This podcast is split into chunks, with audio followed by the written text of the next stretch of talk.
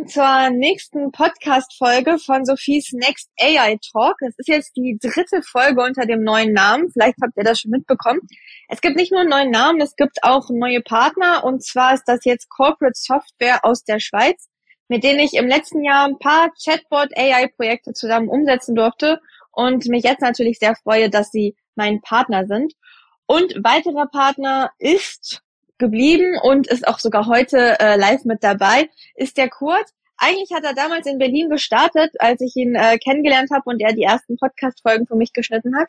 Jetzt haben wir gerade ein ganz interessantes Vorgespräch gehabt, in dem er mir erklärt hat, äh, wie er jetzt nach Spanien gezogen ist und da seine äh, ja selbstständigen Community aufgebaut hat und Einheimische kennengelernt hat und so weiter. Aber das soll nicht Thema von heute sein.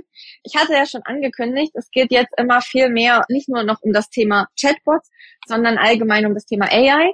Und da weiß ich, dass der Kurt ähm, zwar, hoffe ich, glaube ich, immer noch Hand bei meinem Podcast selber anlegt. Auf jeden Fall. Aber natürlich auch verschiedenste AI-Tools nutzt. Und deshalb habe ich gedacht, wäre es doch sehr spannend, mal mit dem Kurt zu sprechen, was bei ihm alles mit AI läuft. Und insofern zunächst mal Kurt, danke für die langjährige Partnerschaft. Ja, sehr gerne. Und natürlich vielen Dank, dass du heute deine Insights teilst. Hallo. Mhm. Ja, hallo Sophie, freut mich mal bei dir Gast zu sein. Wir haben ja mittlerweile schon, ich habe vorhin mal reingeguckt, über 50 Folgen gemeinsam produziert. Das ist schon echt eine Hausnummer und bin natürlich sehr, sehr froh auf jeden Fall, dich als so langjährige Kundin auch am Start zu haben und schön jetzt heute auch mal in deinem Podcast zu Gast zu sein.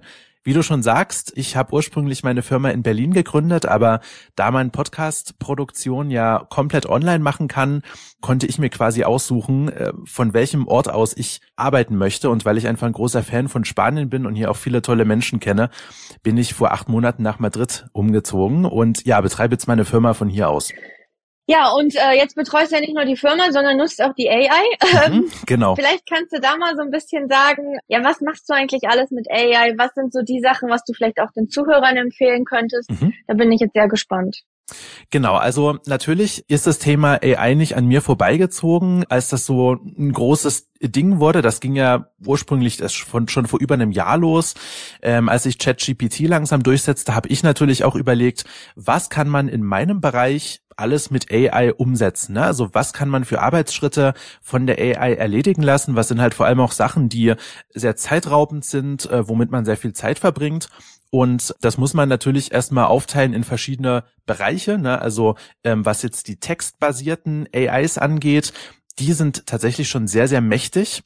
Ähm, also da kann man sehr, sehr viel machen. Können wir gleich im Laufe des Gesprächs noch mal ein bisschen näher drauf eingehen. Da habe ich mittlerweile drei smarte Tools auch programmiert für meine Kundinnen und Kunden, die da die Podcast-Redaktion ähm, ein bisschen erleichtern.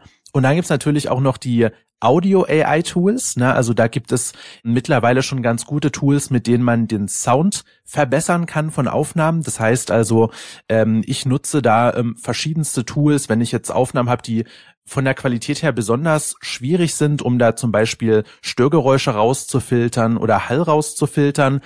Wo AI-Tools allerdings noch nicht so gut entwickelt sind, ist tatsächlich der Schnitt von Podcasts. Das ist auch der Grund, warum ich deinen Podcast auch weiterhin manuell schneide weil ähm, das einfach noch äh, ja ein Thema ist, wo die AIs noch nicht so einen großen Fortschritt gemacht haben. Das ist momentan noch händisch zu erledigen. Aber so redaktionelle Sachen und so weiter, da kann man schon extrem viel von AI-Tools sich abnehmen lassen.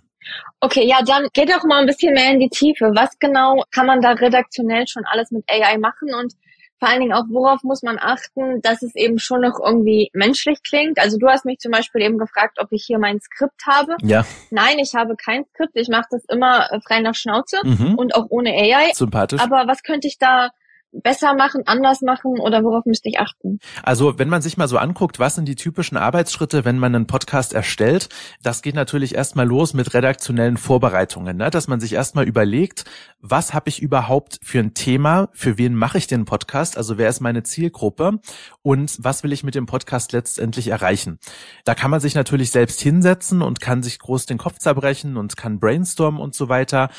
Und man kann natürlich mittlerweile auch AI-Tools dazu Rate ziehen. Ne? Das Einfachste, was viele Leute kennen, ist, dass man einfach ChatGPT bittet ähm, mit einem Prompt wie zum Beispiel, bitte erstelle mir ein Podcast-Konzept für einen Podcast mit dem Thema AI und der Zielgruppe, da kann man jetzt was Beliebiges einsetzen. Ähm, Deutsche in Spanien. Richtig, genau, genau, für Deutsche in Spanien, ähm, für mich als Selbstständigen äh, im Medienbereich oder so. Ne? Und dann wirft ChatGPT da ein Konzept raus. Das kann man natürlich machen im ersten Schritt und dann natürlich auch, wenn es an die Planung der einzelnen Folgen geht. Das heißt also, jede einzelne Folge muss natürlich inhaltlich vorbereitet werden und da kann man sich auch mit AI-Tools ein bisschen auf die Sprünge helfen lassen und kann zum Beispiel sich Fragen vorbereiten lassen. Man kann sich ähm, sagen lassen, was denn interessante Gäste sind für eine Podcast-Folge mit einem bestimmten Thema und kann dann natürlich auch für diese Gäste ich sag mal, ein bisschen Futter anrecherchieren lassen noch. Ne? Also das sind so typische Sachen, die man mit AI schon machen kann in der Vorbereitung. Und eine Sache, die jetzt, also ich sag mal noch relativ neu ist, wo ich jetzt auch vor kurzem erst ein Tool dafür entwickelt habe, ist, dass man sich die Show Notes von einer AI schreiben lässt. Ne? Das heißt also, wenn man den Podcast veröffentlicht, macht man ja immer noch einen Beschreibungstext dazu, worum geht's in der Folge, was sind die Themen und so weiter. Und das ist für viele immer sehr, sehr aufwendig, weil die die ganze Folge oft nochmal durchhören. Das kann man mittlerweile auch sehr gut mit einer AI automatisieren, indem man die Podcast-Folge erstmal transkribieren lässt da nutze ich die Schnittstelle von OpenAI Whisper, um das Transkript zu erstellen und gebe das Transkript anschließend dann in die Schnittstelle von OpenAI von ChatGPT und lasse daraus dann das inhaltlich zusammenfassen, die Kapitel erstellen und die Shownotes erstellen und das eben alles miteinander verknüpft in einem Tool, wo man nur einmal das Audio hochlädt und letztendlich dann das Ergebnis fertig rausgeliefert bekommt. Also das sind so typische Sachen, die man im Podcast-Bereich mit AI ziemlich smart und ziemlich einfach erledigen lassen kann. Ja, spannend. Jetzt würde mich nur mal der erste Schritt interessieren. Du hast gesagt, das kann man eigentlich direkt mit ChatGPT machen und dann mhm. sagst du, ja, da gibt's noch extra Tools.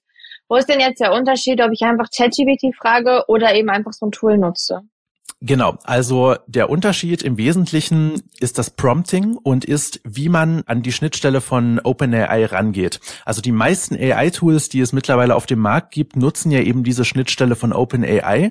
Der einzige Unterschied tatsächlich ist in der Regel vor allem, was für Prompts arbeiten im Hintergrund, wie wird die Schnittstelle bedient, was für Modelle werden da abgefragt und in welcher Reihenfolge werden diese Modelle auch abgefragt. Ne? Also zum Beispiel beim Erstellen eines Podcast-Konzepts, da lasse ich zunächst erstmal ein Briefing erstellen für diesen Podcast. Auf Basis dieses Briefings lasse ich dann Gastvorschläge machen. Auf Basis dieses Briefings lasse ich dann Vorschläge machen für Themen und so weiter. Und diese einzelnen Schritte so in einer bestimmten Reihenfolge miteinander zu kombinieren, das sind dann letztendlich diese Sachen, die diese spezialisierten Tools machen und auch dieses Tool, was ich eben entwickelt habe. Letztendlich ist aber der Prozess oft ein ähnlicher. Also ob man die Prompts jetzt manuell bei ChatGPT eingibt oder ob man das durch ein Tool erledigen lässt, es ist lediglich wirklich der Unterschied des Aufwandes, den man dabei hat. Okay, was ich mir noch ein bisschen vorstellen könnte, was ich auch selber schon erlebt habe, mhm. weil das eine ist ja ChatGPT, das, was es halt kann, wie ich es nutze, okay.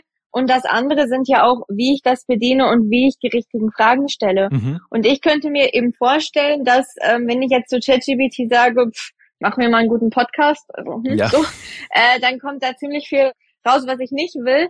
Während wenn ich eben die richtigen Fragen stelle und ich denke mir, da sind dann vielleicht auch wieder so spezifische Tools hilfreich, mhm. vor allen Dingen, wenn ich nicht so viel Ahnung habe. Also wenn ich jetzt die Marketing studiert habe, vielleicht einen Podcast erstelle, kann ich mir vielleicht eher vorstellen, ich muss da vielleicht vorher Personas kreieren, Zielgruppen definieren, okay. Mhm. Wenn das jetzt jemand macht, der vielleicht aus einem ganz anderen Business kommt und noch nie gehört hat, was Personas sind, macht vielleicht auch so ein spezifisches Tool weiter Sinn, oder? Ja, absolut, genau. Also das ist eben wirklich der Unterschied. Ne? Also man hat eine AI, die ist sehr mächtig, aber man braucht in der Regel auch ein bisschen Vorwissen um zu wissen, wie man diese AI richtig bedient. Und da gab es ja viele spannende Sachen. Ne? Ich kann mich erinnern, als ChatGPT neu war, gab es sehr viel diese Prompt-Kataloge. Ne? Also da habe ich sehr oft auch Werbung dafür bekommen, so 100 Marketing-Prompts für ChatGPT und so weiter. Weil das ist tatsächlich das Wissen, was man halt auch braucht. Man muss wissen, wie man mit dieser AI umgeht. Und so ein Tool kann das eben deutlich vereinfachen, weil so ein Tool nur diese exakten Eckdaten abfragt, die es halt braucht. Ne? Das wäre jetzt im Fall zum Beispiel von einem Podcast-Konzept das Thema des Podcasts, die Zielgruppe und der Business Case. Und diese Variablen dann so miteinander kombiniert und so in Prompts einsetzt, dass da ein gescheites Ergebnis rauskommt. Das heißt also, die Tools nehmen einem das Prompting ab und in dem Fall von meinen Tools fügen sie natürlich auch nochmal zusätzlich ein bisschen Hintergrundwissen ein, was aus, ich sag mal, meiner eigenen Feder stammt, wo ich sage, das ist immer ganz hilfreich, das Leuten noch mit auf den Weg zu geben. Also Tools sind da quasi so ein bisschen so ein ähm, Aggregator, der diese ganzen Sachen bündelt und eben dafür sorgt, dass die AIs in einer wirklich sinnvollen Art und Weise angespielt werden. Okay. Ja, also erstmal äh, sehr spannend, Dankeschön.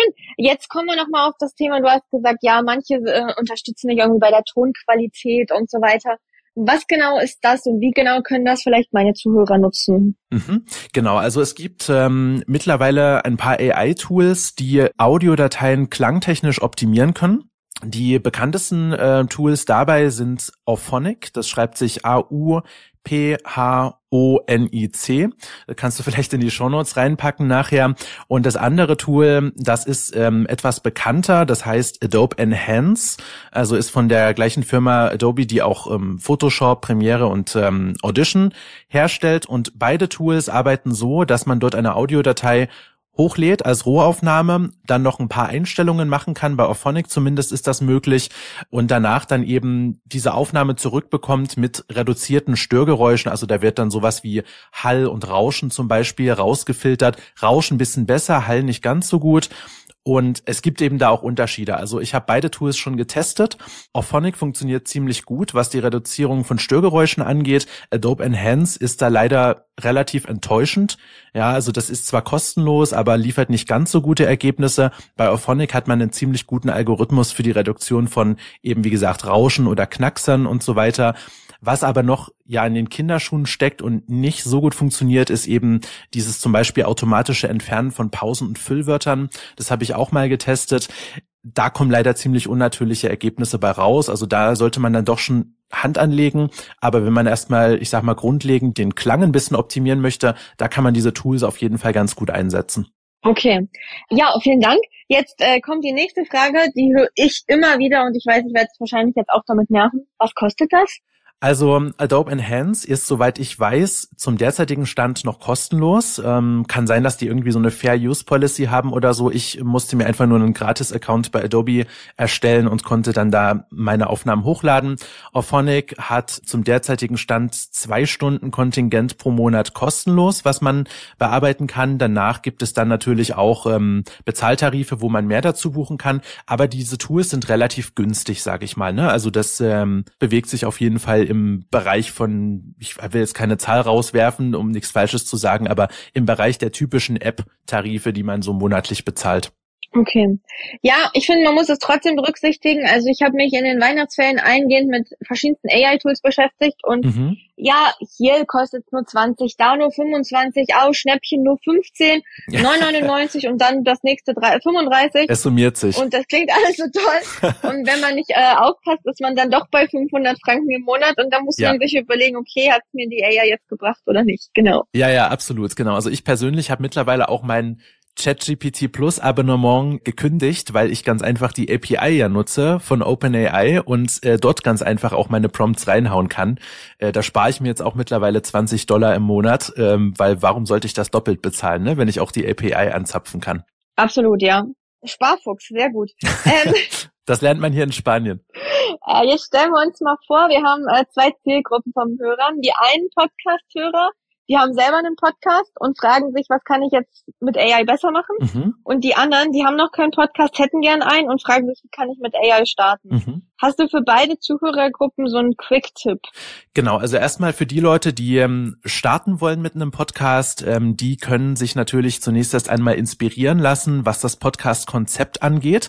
Kleiner Tipp, auf äh, meiner Webseite www.codecreative.de gibt es den kostenlosen Podcast Konzeptgenerator.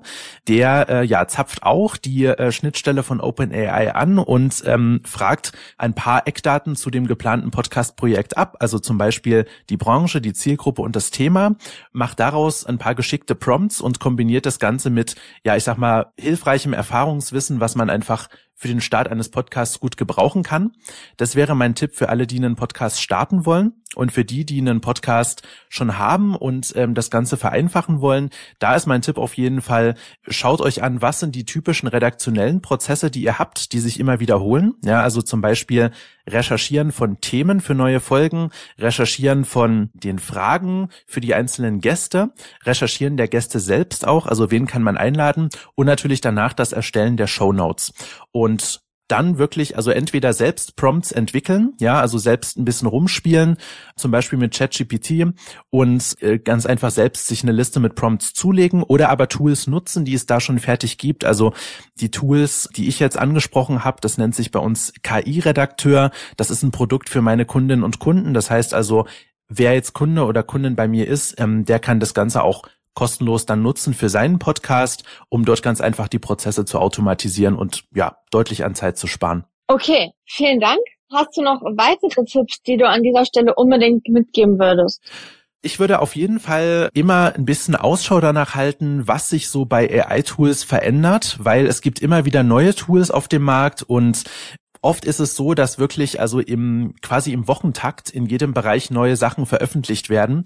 Ja, also vor ein paar Monaten zum Beispiel war der Algorithmus von Adobe Enhance noch, ich sag mal, State of the Art. Dann hat Auphonic irgendwann nachgezogen, hat einen besseren Algorithmus entwickelt, eben für die um, Optimierung von Audioaufnahmen. Also da würde ich wirklich immer gucken, gibt's wieder was Neues. Momentan überschlagen sich da wirklich die Entwicklungen und immer schauen, okay, das, was ich hier aktuell noch nutze, ist das noch State of the Art und lohnt sich das auch noch preislich? Na, also zum Beispiel für die Transkription von Audiodateien hat man vor der Popularität von Whisper, von dieser Whisper ähm, API wirklich viel Geld ausgegeben. Da gab es andere Tools, die man dafür genutzt hat.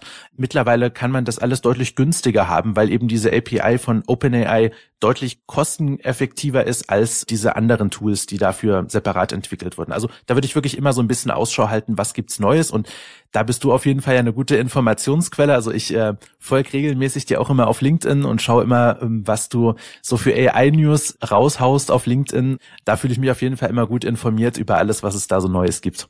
Äh, ja, vielen Dank für die Blumen, aber ich wollte es gerade ähnlich sagen. Ich denke, es macht auch ein bisschen Sinn, wenn jetzt nicht jeder von den Zuhörern da die AI-Tools oder die Podcast-AI-Tools im Kopf hat oder täglich untersucht, sondern wahrscheinlich kann man auch bei Podcast AI-Tools dem Kurt folgen. Mhm. Und ähm, ich werde es gerne auch vom Kurt dann weitergeben. Also man kann auch mir folgen. Mhm. Aber ähm, ich glaube, es ist heutzutage fast unmöglich, dass man den ganzen Tag alles, was mit AI zu tun hat, auf dem Schirm hat, mhm. sondern dass man sich da vielleicht gewisse Themen auch rauspickt oder für sich selber entscheidet, okay, Podcast ist jetzt ein Bereich, da möchte ich viel mit AI machen. Andere Bereiche lasse ich vielleicht noch aus und geht dann Schritt für Schritt vorwärts, oder? Absolut, ja, genau. Also ich habe mir das auch überlegt, wenn ich jetzt mal von meinem eigenen Unternehmen spreche, in welchen Bereichen macht es Sinn, AI einzusetzen. Ich weiß ja, dass du zum Beispiel einen super cleveren Assistant hast, ne? also deinen AI-Assistant, der ja wirklich zu allen möglichen Fragen rund um dein Geschäft und rund ums Thema AI Sachen beantworten kann. Das finde ich echt richtig faszinierend und passt ja auch super, weil du dich ja mit diesem Thema auch total intensiv beschäftigst und in diesem Bereich einfach die Expertin bist. Das würde sich für mich wahrscheinlich nicht lohnen, weil ich damit sicherlich sehr, sehr viel Zeit zubringen würde und auch gar nicht so viele Anfragen in dieser Masse bekomme, die man automatisiert beantworten kann. Aber dafür gibt's bei mir eben sehr oft diese routinierten redaktionellen Aufgaben und das ist halt ein Bereich, wo ich mir gesagt habe, okay, da kann ich wirklich deutlich Zeit sparen, da kann mir die AI weiterhelfen, diesen Bereich greife ich jetzt an und hier mache ich quasi so eine kleine AI-Offensive in meiner Firma. Aber logisch, also ich kann auch nicht alles abdecken, ne? Und ich glaube, das kann niemand. Aber es macht schon Sinn, wirklich mal zu gucken, so was sind diese typischen Aufgaben, die routiniert immer wieder von Menschen abgearbeitet werden, ähm, wo ich viel Zeit mit verbringe und kann man die vielleicht irgendwie mit AI clever automatisieren. Also diesen Gedanken, ja, sollte sich wirklich mal jeder irgendwie stellen. Okay. Ja, ich glaube, da sind wir uns einig. Ich fand es eine super spannende Folge. Vielen Dank für die Insights. Vielen Gerne. Dank für das äh, Podcast-Schneiden und vielen Dank, dass du mein Partner bist. Liebe Zuhörer, ihr habt jetzt gemerkt, es geht jetzt nicht mehr nur noch um Chatbots, es geht jetzt auch um breitere AI-Themen. Was natürlich geblieben ist, ihr dürft euch Themen auch wünschen. Also wenn ihr irgendwie eine Wunschbranche habt oder ein Wunschthemengebiet, dann meldet euch jederzeit gerne bei mir. Und ansonsten würde ich sagen, danke Kurt. Sehr gerne. Danke Corporate Software. Danke CMM 360. Und ich freue mich jetzt schon wieder auf die nächste Folge. Ich mich auch und bin schon sehr gespannt, äh, was für ein neues Thema du da behandeln wirst. Ich bin ja immer der Erste, der es davon erfährt. Stimmt, und du bist eigentlich auch noch nie jemand gewesen, der gesagt hat, boah, voll die schlechte Folge, die kannst du nicht online bringen. Da bin ich nee. schon dankbar, ja. Ja, das haben wir, das haben wir dann nicht gehabt. Ich, ich lerne mit jeder Folge auch immer sehr, sehr viel dazu. Ich finde das immer sehr interessant. Okay, das ist lieb. Dann, äh, ja, allen einen tollen Nachmittag und danke euch. Liebe Grüße.